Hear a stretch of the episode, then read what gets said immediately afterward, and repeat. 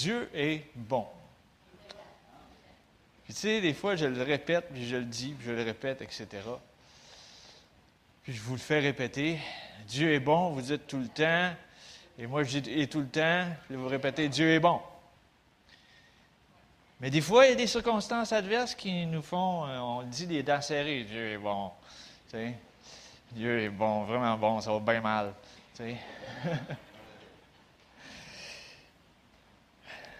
Ce matin, ça fait. Euh,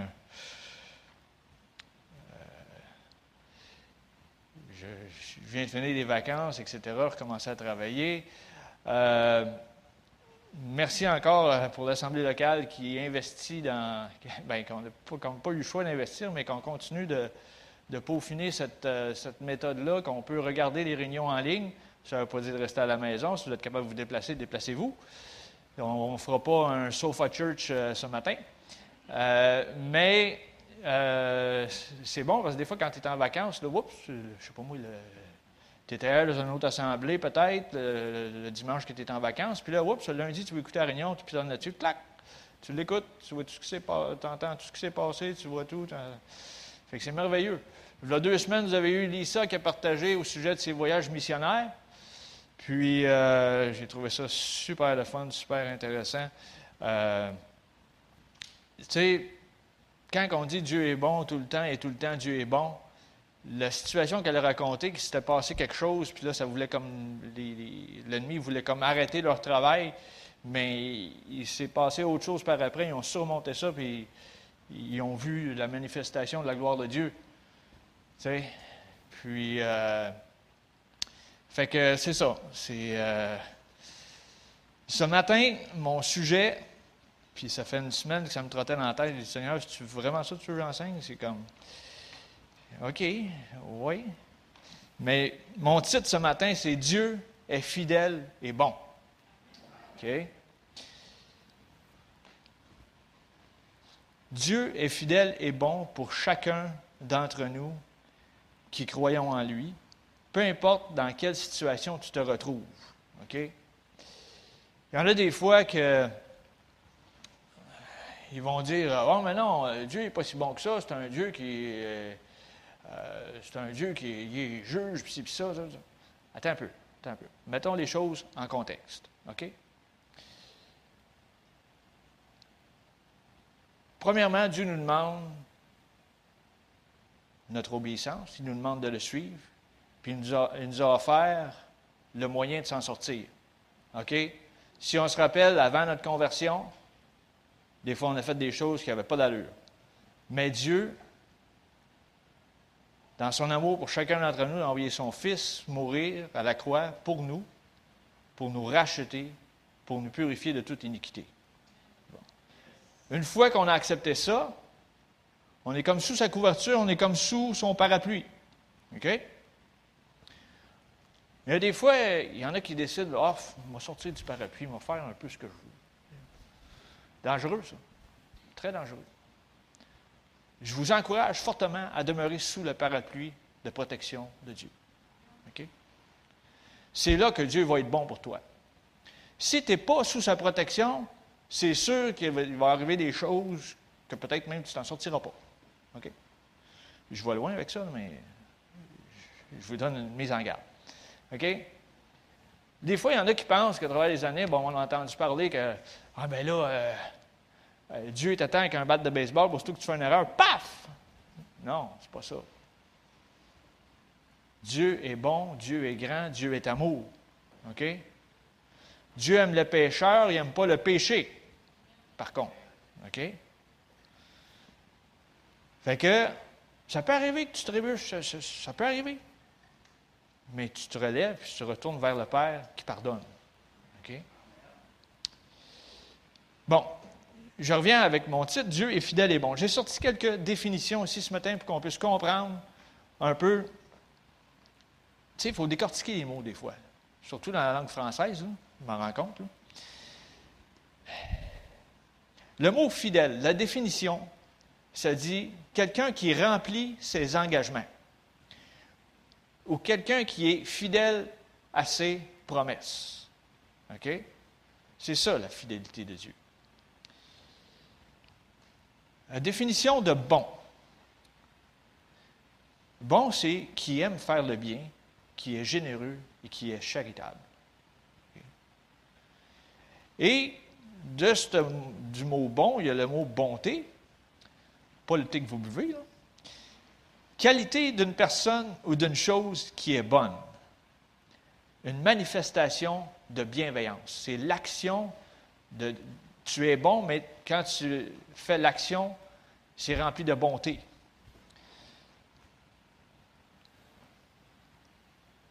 Tu sais, dans la parole, on lit aussi, ça dit, si Dieu est pour nous, qui sera contre nous? Là, tu dis, mais Dieu ne peut pas être pour moi. J'ai fait une gaffe monumentale, puis je ne réussis pas à m'en sortir, puis ça ne va pas. Puis, tu dis, ma gaffe est trop grande. Oublie pas que Dieu pardonne et oublie. C'est pas ton péché, c'est pas ton passé, c'est pas tes, tes échecs ou tes circonstances. Rien n'est plus grand que le sang de Jésus versé pour toi. Alors crois que Jésus en toi est ta victoire. Je le répète encore. Ce n'est pas ton péché, ce n'est pas ton passé, ce n'est pas tes échecs ou tes circonstances. Rien n'est plus grand que le sang de Jésus versé pour toi. Ça, il faut s'en rappeler, chaque jour de notre vie, jusqu'à temps qu'on le rencontre. Alors crois que Jésus en toi est ta victoire. Oui, mais des fois, je ne me sens pas que Jésus est en moi. Non, vas-y pas par les sentiments. Ça dit, même il y a quelques semaines, le euh, pasteur Joël l'a partagé, si tu confesses de ta bouche, tu vas l'avoir dans ton cœur. OK? Si tu confesses le Seigneur Jésus de ta bouche, tu l'as confessé. Ah, mais j'ai gaffé. Tu reviens à Jésus, tu demandes pardon, tu continues. je l'ai dit un peu tantôt, ta responsabilité est de demander pardon et de rester sous le parapluie de protection divine. Dieu te dit qu'il ne te délaisse pas, il ne t'abandonne pas, tout comme il l'a fait pour Josué. Là, on va tomber dans différents récits ce matin. Euh, plusieurs versets, mais c'est tous des, des petits contextes que j'ai sortis pour nous aider à comprendre certaines situations.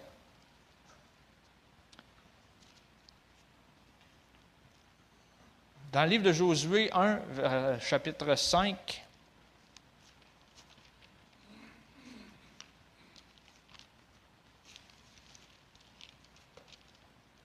euh, Josué 1, verset 5, excusez-moi, pas chapitre 5.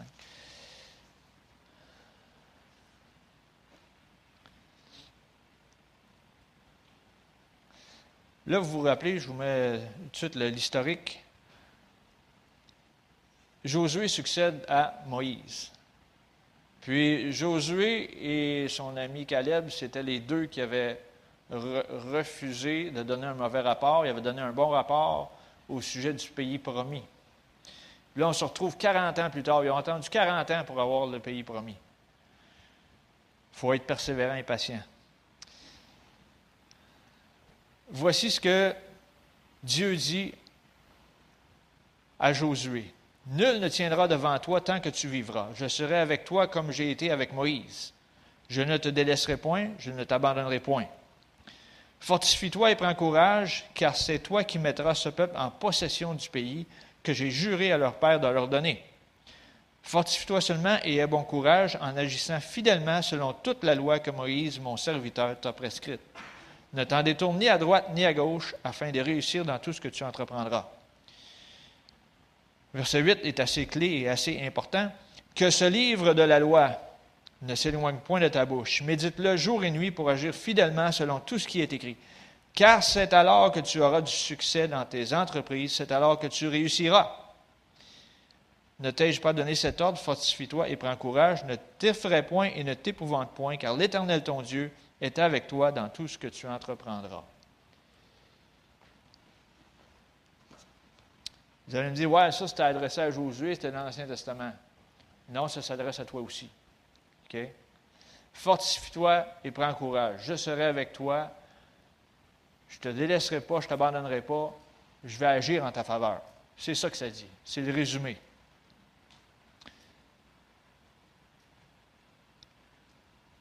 Fait que là, on voit que on, bâtit sur quelque chose. On bâtit sur qu'est-ce qu'on a reçu, puis on bâtit sur qu'est-ce que Dieu nous demande de faire. Il y en a qui vont me dire Ah, je ne suis pas capable de tout euh, retenir ça, euh, je ne suis pas capable de tout appliquer ça, ça ne marche pas. Ça, ce n'est pas dans mes notes, mais dans le Nouveau Testament,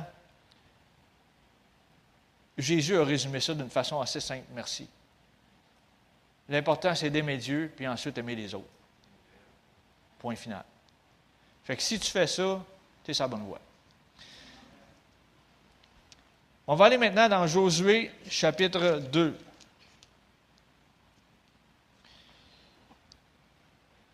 Verset 8. Là, vous voyez ici, ce qui se passe, c'est qu'ils ont rentré, ils ont traversé dans le pays promis. Ils ont assailli deux villes, puis ils ont toutes, euh, ils ont tout rasé ce qu'il y avait à raser. comme on, parle en jargon de guerre. Puis ils ont gardé juste ce qui était nécessaire, les, objets en or, etc. Puis euh, sûrement que ça a servi pour la construction du temple éventuellement plus tard, mais en tout cas, ou bien même peut-être pas le temple, pas, à cette époque-là, mais euh, ils l'ont peut-être fait refondre puis créer des, ustensiles pour dans le tabernacle qui était avec eux autres dans le désert. Euh, mais là, ici, il arrive à une troisième ville, Jéricho. Puis Jéricho, on nous dit que c'était une ville fortifiée. Puis euh, c'était tellement. Les forteresses étaient assez grosses que même dans la forteresse, il y avait des demeures dans la forteresse. Fait que je ne sais pas quelle épaisseur était la muraille, mais ça a dû être quelque chose. On va aller au verset, Josué 2, verset 8. Là, Josué euh, a, mandaté deux espions de rentrer dans, dans la ville de Jéricho. Ça, c'est toute une mission parce que c'est une ville assez barricadée, comme on peut lire.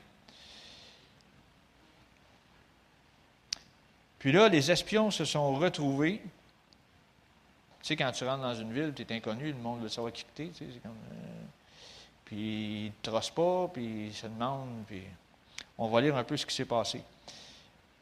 La seule place où ils ont été accueillis, c'est dans la maison d'une prostituée. Ça dit, avant que les espions se couchent, Rahab monta vers eux sur le toit et leur dit, L'Éternel, je le sais, vous a donné ce pays. La terreur que vous inspirez nous a saisis et tous les habitants du pays tremblent devant vous. OK? Pourquoi ce verset-là est là? C'est parce que ils ont vu qu'est-ce qui s'est passé, qu'est-ce que je vous ai expliqué tantôt, avec les deux villes, les deux premières villes quand ils sont rentrés. Les autres savaient qu'ils étaient à la troisième ville. Ils disaient, oh boy, on va, va payer cher celle-là.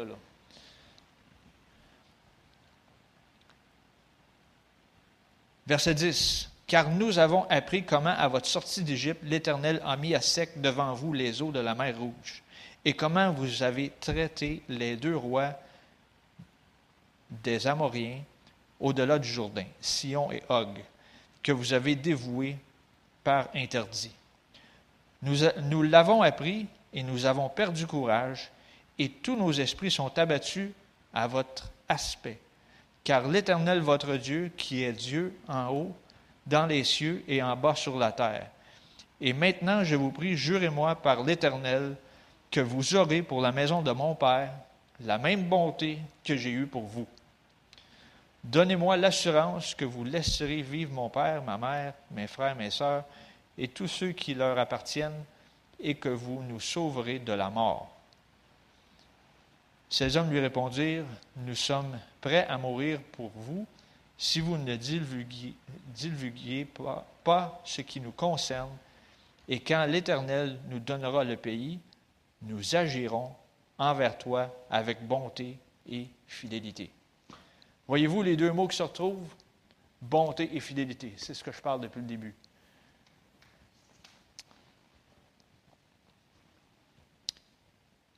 Assez intéressant ce qui s'est passé. Quand Dieu est avec toi, si tu doutes que Dieu est avec toi, tu as une preuve ici que Dieu le lit. Quand Dieu est avec toi, les autres autour de toi se posent des questions. Les autres, ils disent, mais là, il a fait ça pour lui. Tu sais, soit que ça les attire vers Dieu, ou soit que ça, ça les repousse, un ou l'autre. Mais Dieu est fidèle et bon. OK?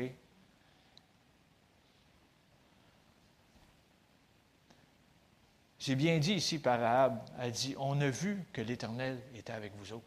Puis là, on a peur. Est-ce que les gens voient que Dieu est avec nous, que Dieu est bon? Il ne faut pas qu'il ait peur de l'Évangile, c'est pas ça que je veux dire, mais il faut qu'il y ait une, crainte qui s'empare d'eux autres, Wow, il se passe des choses pour lui. Dieu est fidèle et bon. On va aller à la suite de ce récit, Josué chapitre 6. Là, ils ont rentré dans Jéricho, etc. Mais ils ont tenu leur promesse. Comme la prostituée a été bonne et fidèle pour eux, eux autres ont fait la même chose avec la prostituée et toute sa famille. Josué 6, verset 22. Josué dit aux deux hommes qui avaient exploré le pays, Entrez dans la maison de la femme prostituée et faites-en sortir cette femme et tous ceux qui lui appartiennent, comme vous le lui avez juré. Les jeunes gens, les espions, entrèrent et firent sortir Rahab, son père, sa mère, ses frères et tous ceux qui lui appartenaient. Ils firent sortir tous les gens de sa famille et ils les déposèrent hors du camp d'Israël. Bon, je dis qu'ils ont mis à l'écart. Puis là, après ça, ils ont rasé la ville. Ils brûlèrent la ville de tout ce qui s'y trouvait. Seulement, ils mirent dans le trésor de la maison de l'Éternel l'argent, l'or et tous les objets d'airain et de fer.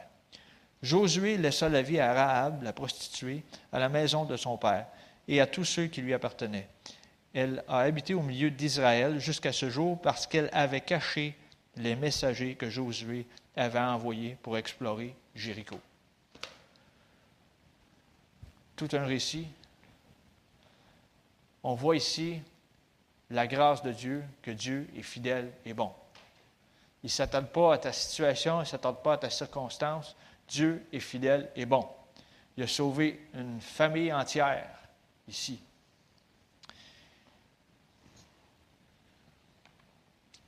Savez-vous que on parle même de Rahab dans le Nouveau Testament? Rahab se retrouve dans le temple de la renommée de la Bible. Saviez-vous ça?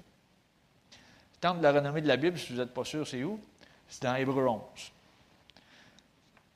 Dans Hébreu 11, c'est là qu'on nous parle d'Abraham, Moïse, ça, qui ont persévéré, puis qui ont. Tu sais, c'est comme c'est le Hall of Fame,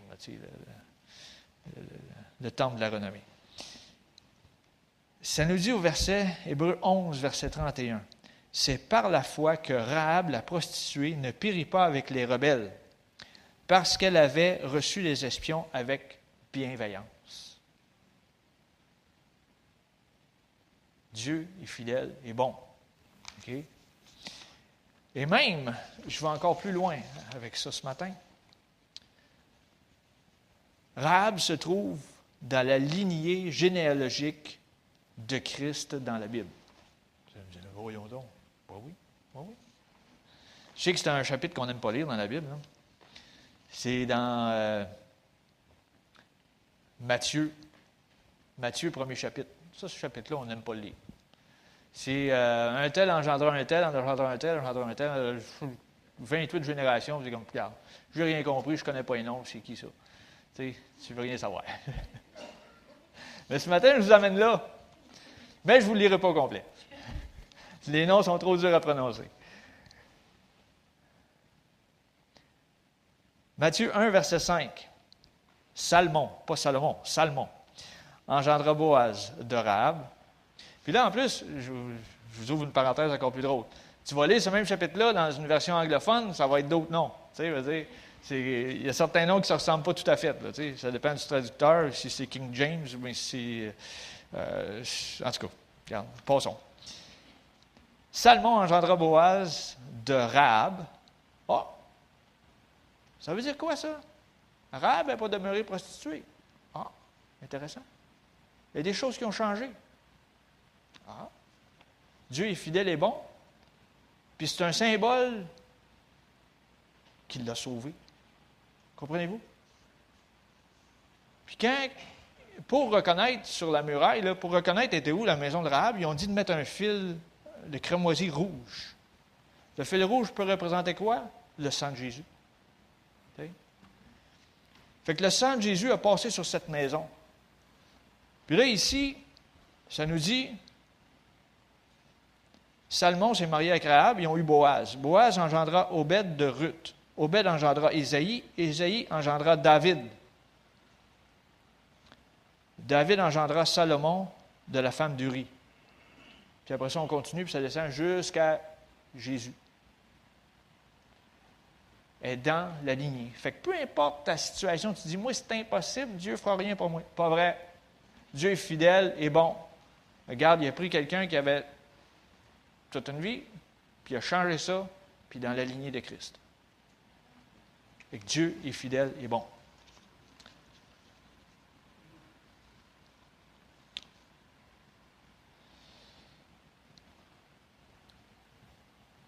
Un autre personne dans la parole, je vais aller dans le Nouveau Testament maintenant. Je sais qu'il y a une semaine ou deux ou quelques semaines passées, euh, Pasteur Joël a parlé un peu sur euh, ce récit, mais je vais apporter un autre tangente.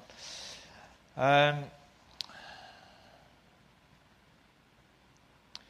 dans Marc 5, on connaît pas mal tous la fameuse histoire de Jairus, qui était un, un chef de la synagogue. Je vais prendre le temps de le lire. Euh, euh, Marc 5, 22. Alors vint un des chefs de la synagogue nommé Jairus, qui, l'ayant aperçu, se jeta à ses pieds et lui adressa cette instante prière.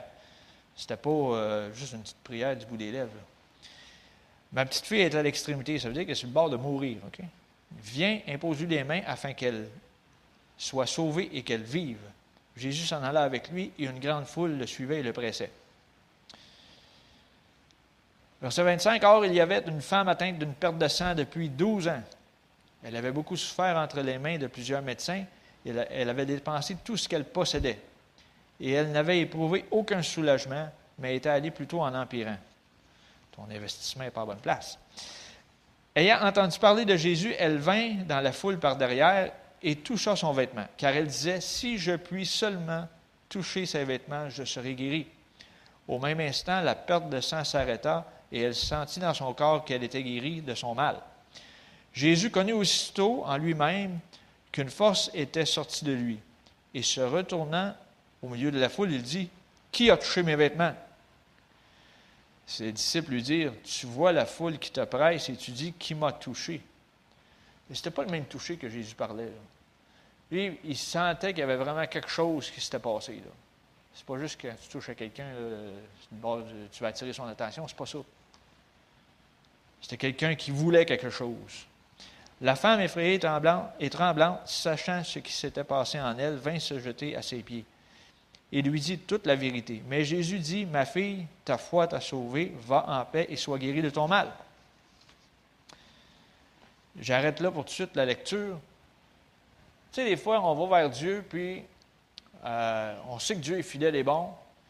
Tu lui demandes quelque chose, puis tu, même des fois, tu sais qu'il va répondre, mais des fois, tu te fais des scénarios dans la tête. Puis, euh, des, scénarios, c'est genre, tu dis, OK, ça va se passer de même, de même, de même, de même, de même, de même. Puis là, il arrive un contretemps. Dit, ah, Jairus était dans la même situation ici. Lui, il est allé voir Jésus, là, il dit, garde, ma fille est sur le bord de mourir, c'est sûr qu'il va venir tout de suite, puis garde, tout va se régler, flac. Impossible. Il est arrivé un petit papin. Mais, verset 35, je continue la lecture. Comme il parlait encore, Jésus, il parle à, la dame, survint de chez le chef de la synagogue des gens qui disent Ta fille est morte, pourquoi importuner davantage le maître On va dire Lâche prise, là, elle est morte. C'est encourageant, ça. Super le fun. Mais Jésus, sans tenir compte de ses paroles, dit au chef de la synagogue, Ne crains pas, crois seulement. Et il ne permit à personne de l'accompagner, si ce n'est à Pierre, à Jacques et à Jean, frères de Jacques. Ils arrivèrent à la maison du chef de la synagogue, où Jésus vit une foule bruyante et des gens qui pleuraient et poussaient de grands cris. Il entra et leur dit, Pourquoi faites-vous du bruit et pourquoi pleurez-vous? L'enfant n'est pas morte, mais elle dort. Et il se moquait de lui. Alors, ayant fait sortir tout le monde, il prit avec lui le père et la mère de l'enfant et ceux qui l'avaient accompagné, et il entra là où était l'enfant. Il la saisit par la main et lui dit Talita Kumi, ce qui signifie Jeune fille, lève-toi, je te le dis. Aussitôt, la jeune fille se leva et se mit à marcher, car elle avait douze ans et ils furent dans un grand étonnement. Jésus leur adressa de fortes recommandations pour que personne ne sût la chose, et, et il dit qu'on donna à manger à la jeune fille. Pourquoi j'ai parlé du contretemps tantôt? C'est que même dans un contretemps, Dieu agit partout où il passe. Dieu peut agir dans ta vie. Euh, ça, c'est le cas de Jésus ici. Son premier mandat, c'était de partir et aller guérir la fille de Jairus. Mais, avec le délai, il s'est passé deux miracles en même temps. Il y a une dame qui a été guérie, puis il y en a un autre qui a été ressuscité. Fait que, demandez-vous pas pourquoi quand Jésus était sur terre, il y avait des foules qui le suivaient. Il ne pouvait même pas se rassembler dans les villes. Des fois, il allait à l'extérieur, il était sur le bord de l'eau parce qu'il y avait trop de monde. Il était dans des, grands champs, dans des grandes prairies. Quand il a fait la multiplication des pains, il était à l'écart dans un lieu désert parce qu'il y avait trop de monde. Peut-être même les villes ne pouvaient pas les contenir. Il allait à l'extérieur, puis c'est là qu'il prêchait au monde. la renommée de Jésus était là.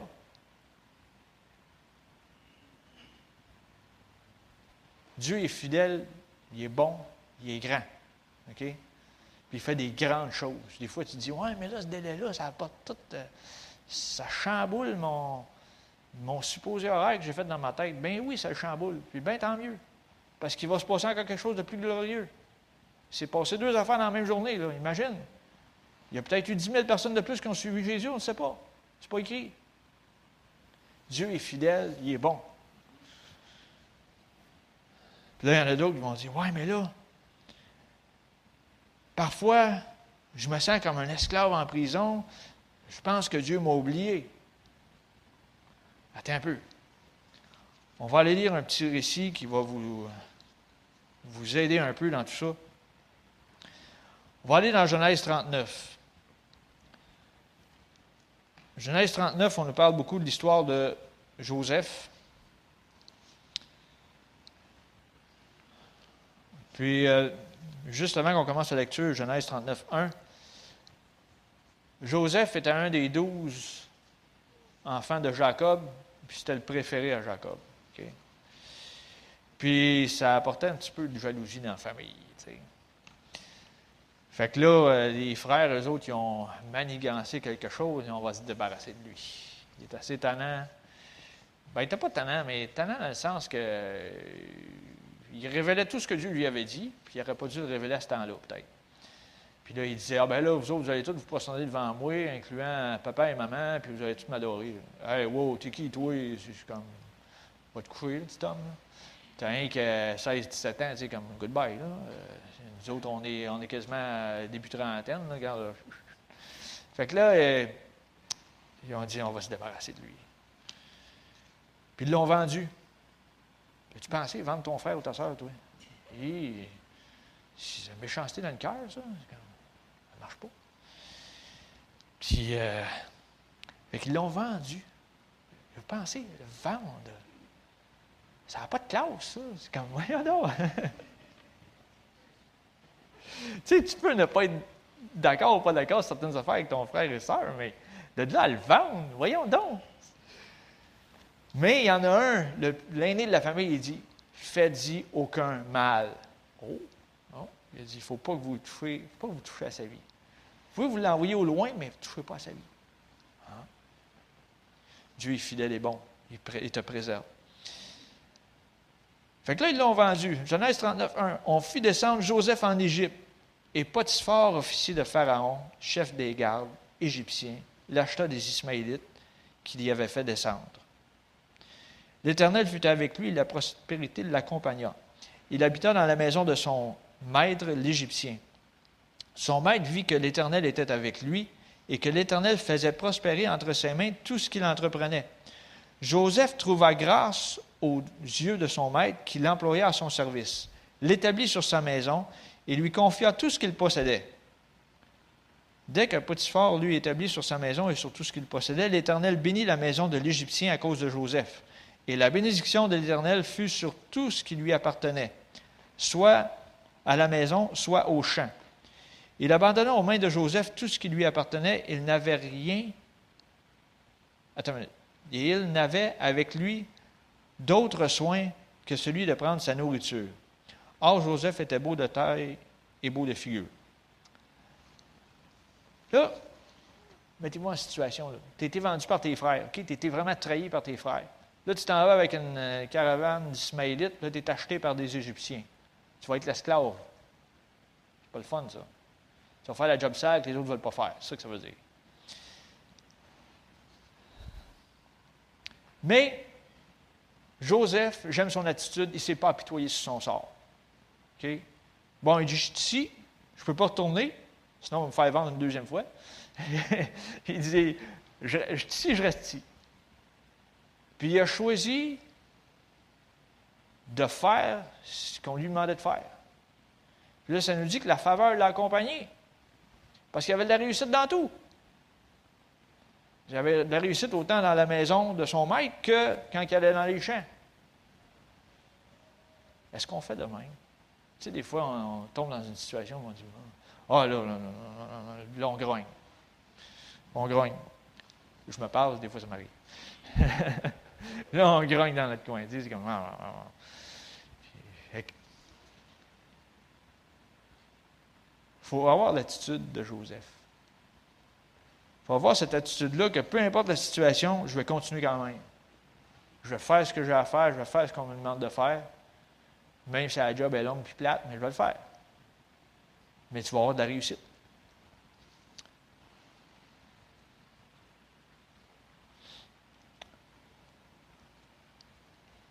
Genèse 39, on va sauter jusqu'au verset 21. Ce qui s'est passé entre les deux, j'ai arrêté au verset 6 tantôt, on s'en va au verset 21. Ça nous dit que Joseph était beau bonhomme, puis là, la, femme de son maître, elle, voulait coucher avec lui. ça, va, ça, encore plus mal.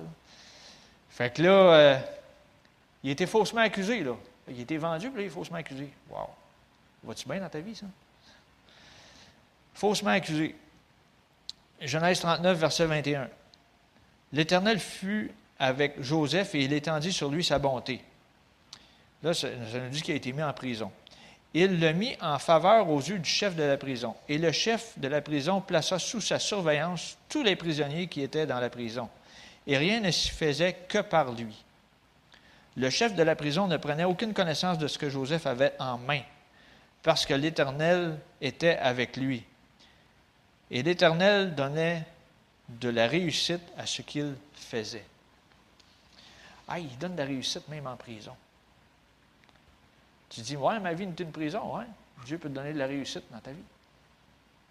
Preuve. On vient de le lire.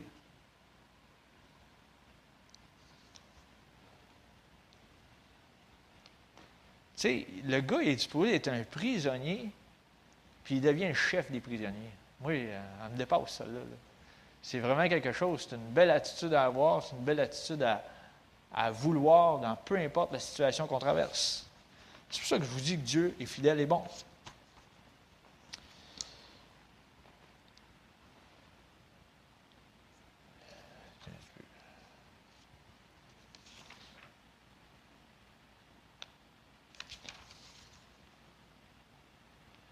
OK. Là, pendant qu'il était en prison, euh, je vous résume deux, euh, deux petites euh, sections. À un moment donné, c'était le chef des prisonniers, mais là, je ne sais pas, tu dois faire une, tournée, checker si tout le monde est correct, etc., s'il n'y a pas de problème de santé quelqu'un. Il fait le tour, là, il se rend compte qu'il y en a deux de plus dans la prison. Ouais, mais deux qui ont, euh, un peu de mauvaise mine.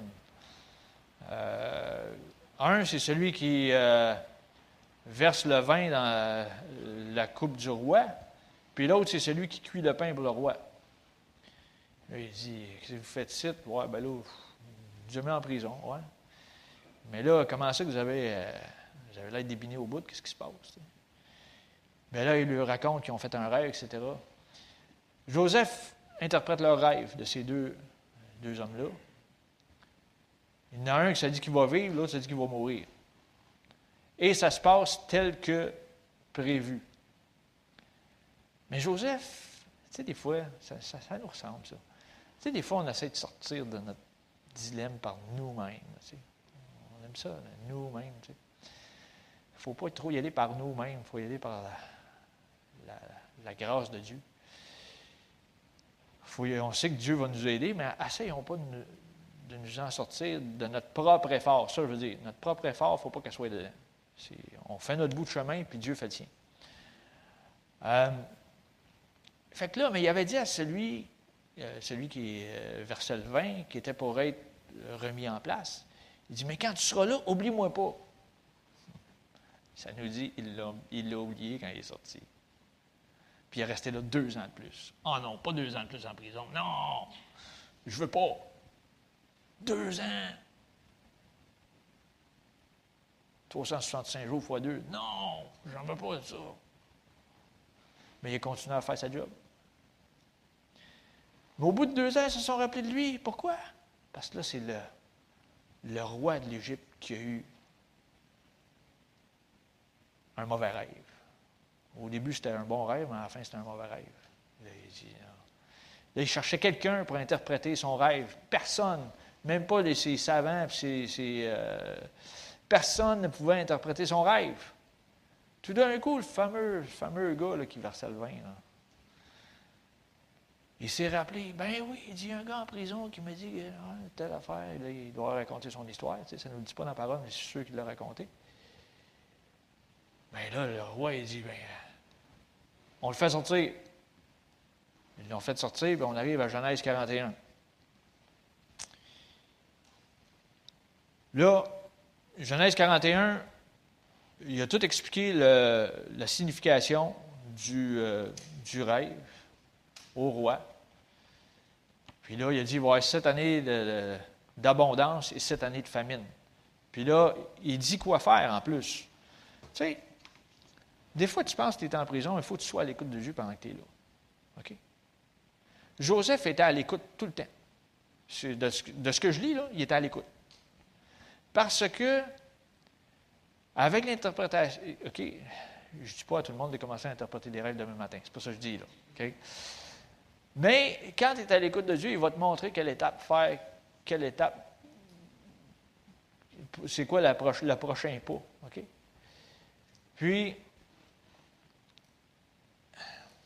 il était tellement à l'écoute qu'il a pu suggérer au roi quoi faire. Parce que là, devant le roi, puis tu t'en vas lui dire quoi faire, tu peux le passer à la guillotine. Tu sais, c'est le pharaon égyptien. Là. Tu n'en passes pas une vite. Là. Mais il a donné une suggestion. Genèse 41, verset 33. Maintenant, euh, que j'ai expliqué le rêve, que Pharaon choisisse un homme intelligent et sage et qu'il le mette à la tête du pays d'Égypte. Que Pharaon établisse des commissaires sur le pays pour lever un cinquième des récoltes de l'Égypte pendant les sept années d'abondance. Hey, Dieu a déjà donné la solution à Joseph. Pensez-y un peu. Un cinquième pendant sept ans, ça va être bon pour les sept autres prochaines années qui n'y rien. C'est Dieu qui parle à travers Joseph, mais regarde, Joseph, il fallait qu'il ouvre la bouche, il fallait qu'il soit obéissant. Qu'il rassemble tous les produits de ces bonnes années qui vont venir, qu'il fasse sous l'autorité de Pharaon des amas de blé, des approvisionnements dans les villes, et qu'ils en aient la garde. Ça veut dire que personne pige dedans avant que ce soit le temps. Ces provisions seront en réserve pour le pays, pour les sept années de famine qui arriveront dans le pays d'Égypte, afin que le pays ne soit pas consumé par la famine. Ces paroles plurent à Pharaon, verset 37, et à tous ses serviteurs. Et Pharaon dit à ses serviteurs, à ses serviteurs Trouverions-nous un homme comme celui-ci, ayant en lui l'Esprit de Dieu? Wow C'est un beau témoignage, ça, pour un gars qui sort de prison. wow. Et Pharaon dit à Joseph, Puisque Dieu t'a fait connaître toutes ces choses, il n'y a personne qui soit aussi intelligent et aussi sage que toi. Je t'établis sur ma maison et tout mon peuple obéira à tes ordres. Le trône seul m'élèvera au-dessus de toi. Hey, tu pars de la prison puis tu tombes en dessous du gouverneur. Euh, tu tombes gouverneur en dessous du roi. Hey, c'est beautiful, ça. C'est vraiment quelque chose, ça. Tu sais? Mais tu es resté là deux ans de plus. C'est pas grave. Là, tu es rendu le gouverneur en dessous du roi. C'est wow! Euh, OK. Verset 41, Pharaon dit à Joseph, Voici, je te donne le commandement de tout le pays d'Égypte. Pharaon ôta son anneau de la main et l'a mis à la main de Joseph, et il le revêtit d'habits de fin lin et lui mit un collier d'or au cou. Il le fit monter sur le char qui suivait le sien, et l'on criait devant lui à genoux. Hey, c'est quelque chose, ça. C'est ainsi que Pharaon lui donna le commandement de tout le pays d'Égypte. Il dit encore à Joseph, Je suis Pharaon, et sans toi personne ne lèvera la main ni le pied dans tout le pays d'Égypte. Wow! Puis il y a quelques semaines, quand j'avais partagé sur les dîmes et offrandes, si on continue plus loin dans Genèse 41, ça dit qu'ils ont tellement ramassé d'abondance pendant ces sept années-là qu'il n'y avait plus de chiffres, il n'y avait plus de nombre pour compter la quantité qu'ils avaient ramassée. Ça veut dire que Dieu était avec lui. Ça veut dire que Dieu est fidèle et bon. Ça veut dire que Dieu agit peu importe la circonstance. OK? Êtes-vous sûr? Dieu agit peu importe la circonstance.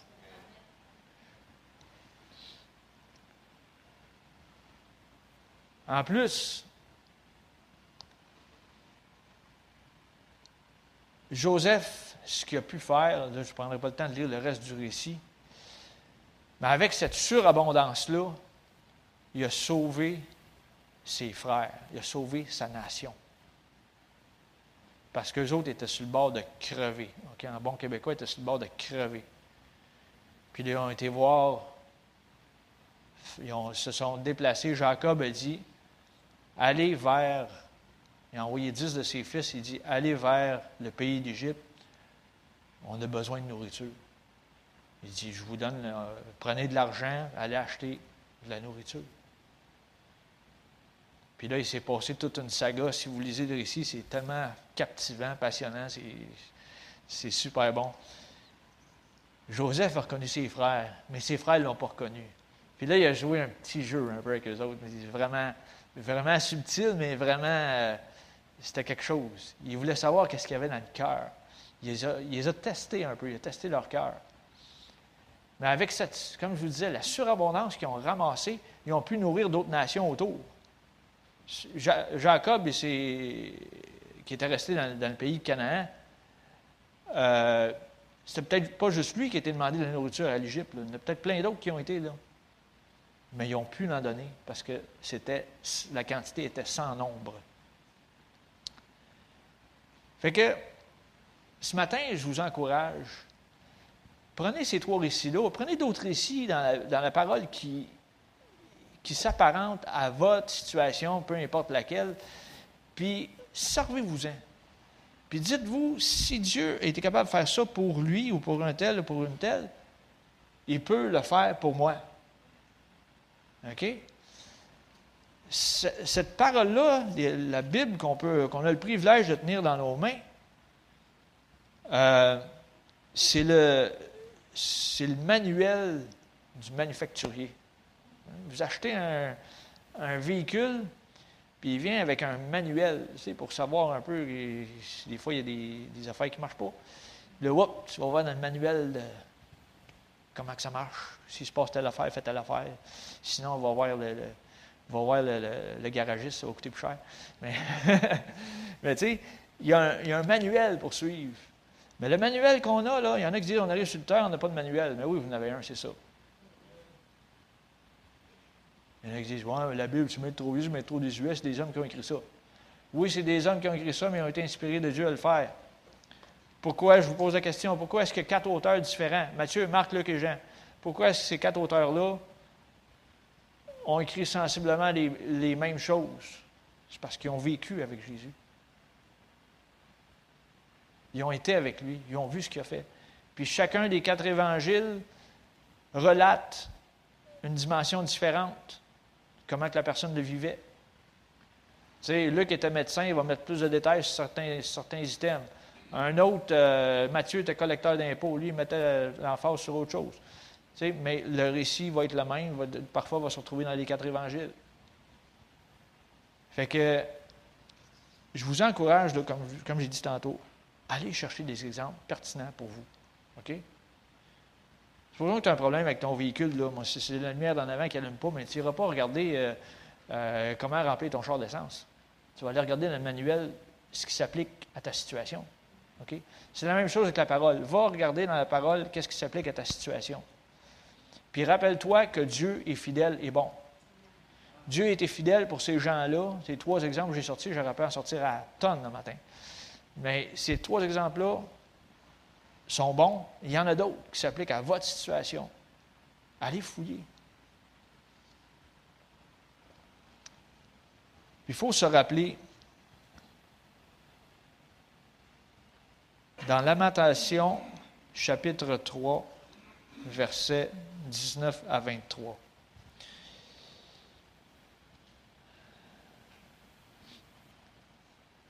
Tu sais, lamentation, des fois, la lamentation de Jérémie, là, c'est. Des fois, il se lamente un peu, mais il se passe quelque chose ici. Lamentation 3.19, ça dit Quand je pense à ma détresse et à ma misère, à l'absinthe et au poison, quand mon âme s'en souvient, elle est abattue au-dedans de moi. Ça, c'est quand je m'apitoie sur mon sort, voici ce que je vois. En résumé, c'est ça. Mais, il y a une bonne nouvelle après ça. Verset 21, ça part, ça part beaucoup mieux. Là, il ne faut pas que tu t'apitoies sur ton sort comme le verset 19 et 20. Il faut que tu ailles au verset 21. Voici ce que je veux repasser en mon cœur, ce qui me donnera de l'espérance. Ah. Les bontés de l'Éternel ne sont pas épuisées. Ses compassions ne sont pas à leur terme. Elles se renouvellent chaque matin. Oh, que ta fidélité est grande. Sais, c'était peut-être pas écrit à l'époque que Joseph était là, mais sûrement qu'il doit avoir dit par après Oh, que ta fidélité est grande de m'avoir sorti de cette situation-là. Même si j'ai passé deux ans de plus en prison, c'est pas grave. Je suis rendu en dessous, gouverneur en dessous du roi. Wow! Tu sais? Fait que. En résumé, Dieu veut changer ton deuil en allégresse. Parce que Dieu, regarde, je vais vous donner un exemple concret. Dieu ne veut pas avoir des chrétiens abattus. OK? Un chrétien abattu n'attirera pas d'autres à venir à l'Évangile. Je suis clair, direct, précis le matin, c'est ça pareil. Regardez, un, chrétien malade, abattu, qui a le misère à se penses-tu qu'il va attirer quelqu'un à Christ? Non. Du tout. Un chrétien qui est dans la joie, peu importe la circonstance, puis regarde, ah, ça, ils vont dire, il est bien bizarre, lui, il sort de quelle planète? Il a-tu fumé quelque chose? Qu'est-ce qui se passe avec lui? Qu'est-ce qu'il a bu? C'est comme, c'est quoi le problème avec lui? Il n'est pas normal. C'est pour ça que je dis, Dieu veut changer ton deuil en allégresse, il veut changer ta tristesse en joie. Dieu est toujours fidèle et rempli de bonté pour toi et moi. Ce qu'on a à faire, on fait ce qu'il nous demande. Fais, fais ce qu'il te demande, applique sa parole dans ta vie, et tu verras sa gloire se manifester dans la situation tout autour de toi. OK? Fait que rappelez-vous une chose ce matin. Dieu est fidèle et bon pour moi. Oh, excusez. Dieu est fidèle et bon pour moi. Dieu est fidèle et bon pour vous. Puis quand quand vous vous en, je sais pas moi, quand vous vous en sortez, peut-être un peu comme, comme Joseph a peut-être fait, je ne sais pas, quand vous en sortez, témoignez-le. Ça va encourager d'autres. Parce que des fois, il y en a qui passent de mauvaises passes, qui sont plus longues que d'autres, puis ça. Mais quand ils entendent un témoignage de quelqu'un qui s'en est sorti, waouh, ça fait tellement de bien. Ça vient apporter un bon dans ton cœur à toi, de, de, raconter les bienfaits de Dieu. Mais si un autre l'entend, lui, il va se saisir de ça, il va dire Yes, s'il l'a fait pour lui, il va le faire pour moi. Fait que, rappelez-vous, Dieu est fidèle et bon. Tout le temps. Amen. Je vous inviterai à vous lever, s'il vous plaît, en terminant.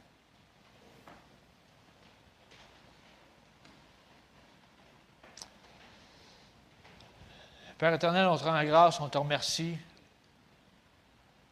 car tu es fidèle et bon. Merci car tu agis au-delà de ce qu'on peut même demander et penser. Merci car euh, tu vois nos cœurs, tu vois chaque personne ici. Tu peux et tu veux rencontrer chaque besoin. Aide-nous à s'approcher de toi, à se saisir de ta parole, à l'appliquer dans nos vies pour voir ta gloire se manifester autour de nous. Et aussi pour que des gens viennent à ta connaissance, à la connaissance du salut, qui est si pertinente, si importante. Et Père éternel, on te demande ça dans le nom de Jésus.